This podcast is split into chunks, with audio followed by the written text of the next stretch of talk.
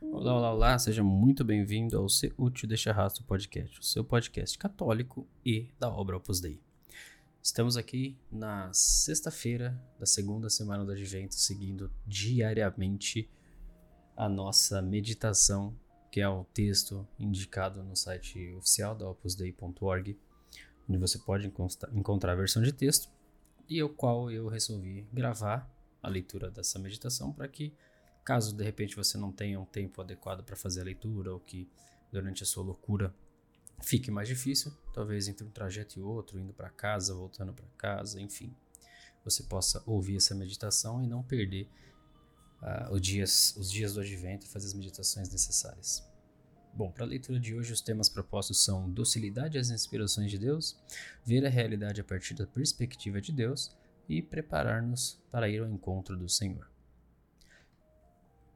Vamos às leituras. Espero que goste dessa meditação. Me acompanhe.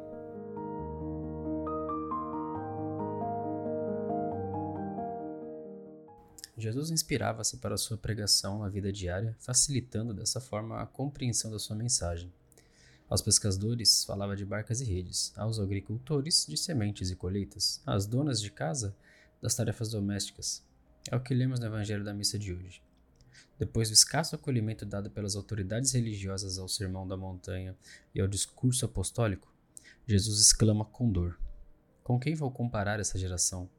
São como crianças sentadas nas praças, que grita para os colegas dizendo: Tocamos flauta e vós dançastes. Entoamos lamentações e vós não batestes no peito. Mateus capítulo 11, versículos 16 ao 17.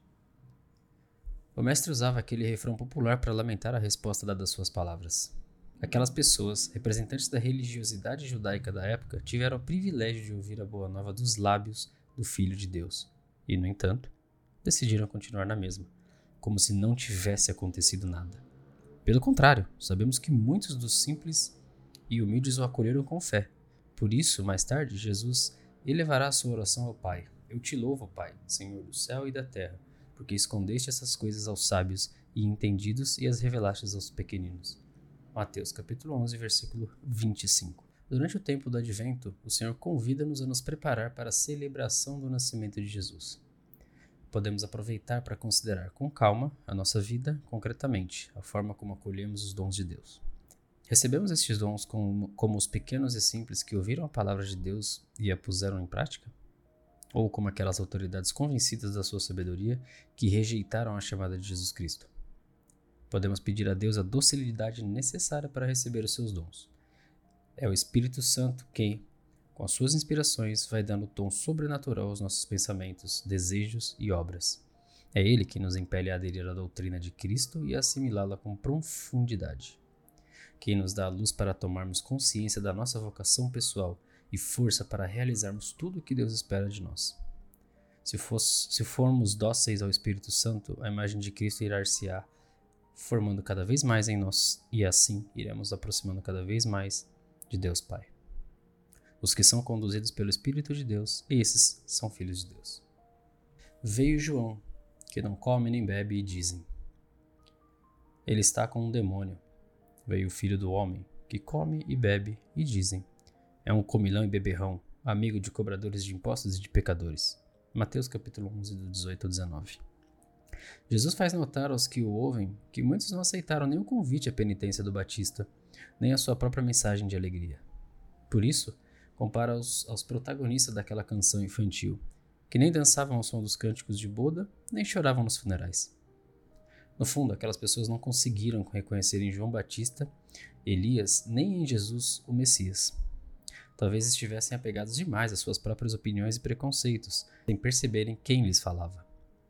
O único desejo de Deus é salvar a humanidade, mas o problema está em que o homem, com frequência, quer ditar as regras da salvação. É um drama que também todos nós temos. Por isso, será bom nos perguntarmos: Como quero ser salvo? De que modo? A minha maneira? Peçamos ao Senhor que nos conceda o dom de estar abertos às suas inspirações, que tenhamos visão sobrenatural que nos deixemos surpreender por Deus que vive nas pessoas e nos acontecimentos que nos rodeiam, para não cairmos na triste realidade daqueles contemporâneos de Jesus, que o Evangelho de hoje nos recorda, é fundamental que cuidemos da nossa conversa frequente com Deus, que nos leva a uma vida contemplativa. Mas também é importante não ficarmos presos aos nossos preconceitos sobre a atuação divina. Pelo contrário, devemos estar abertos à sua criatividade. Só assim poderemos entender as promessas proferidas pelo profeta Isaías, que já se cumpriram.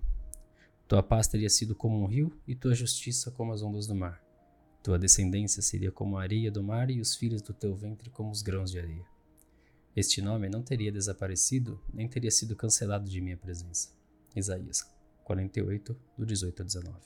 As orações da missa de hoje aludem também à parábola das virgens prudentes, convidando-nos a imitá-las na sua disposição perante a chegada do esposo. O Senhor está perto, ide ao seu encontro. Ele é o príncipe da paz. Jesus compara o reino dos céus a da dez virgens, que saíram com suas lâmpadas ao encontro do esposo. Cinco dentre elas eram tolas e cinco prudentes. Tomando suas lâmpadas, as tolas não levaram óleo consigo. As prudentes, todavia, levaram de reserva vasos de óleo junto com as lâmpadas. Mateus 25, do 1 ao 4. A parábola é um convite a estarmos sempre preparados para que, quando chegar o momento definitivo do encontro com o esposo, do qual ninguém sabe o dia e a hora, estejamos cheios do amor de Deus e ao próximo. Trata-se de ter o olhar posto nos bens mais altos, discernir o que é melhor, escolher para ser feliz e nos prepararmos para cumprir os propósitos para alcançar esses bens. Esse é o óleo que nos permitirá sair ao encontro do esposo da igreja, que nascerá em Belém. Com o modelo das Virgens Prudentes, o prefácio da missa indica-nos que o próprio Senhor nos dá a alegria de entrarmos agora no mistério do seu Natal, para que a sua chegada nos encontre vigilantes na oração e celebrando os seus louvores. Somos prudentes quando vigilamos na oração e procuramos que o Senhor esteja sempre em primeiro lugar. Uns minutos de oração mental, a assistência à Santa Missa diária, se te for possível, é claro, e a comunhão frequente, a recepção regular do Santo Sacramento do Perdão, ainda que a consciência não te acuse de nenhuma falta mortal a visita a Jesus no sacrário, a recitação e a contemplação dos mistérios do Santo Rosário e tantas práticas maravilhosas que tu conheces ou pode aprender. Peçamos a intercessão de nossa mãe, a Virgem Maria, para que nos ajude a preparar a vinda do teu filho com docilidade e visão sobrenatural. Queremos deixar-nos surpreender novamente pelo nascimento de Jesus e por isso pedimos na missa de hoje. Dai ao vosso povo esperar vigilante a chegada do vosso filho, para que, instruídos pelo próprio Salvador, corramos ao seu encontro com nossas lâmpadas acesas. Essa foi a meditação de hoje. Espero que você tenha gostado. Não esqueça de compartilhar isso com um amigo que precisa participar e ouvir um pouco da palavra de Deus. E não esqueça que amanhã tem mais meditação e mais conteúdo para você.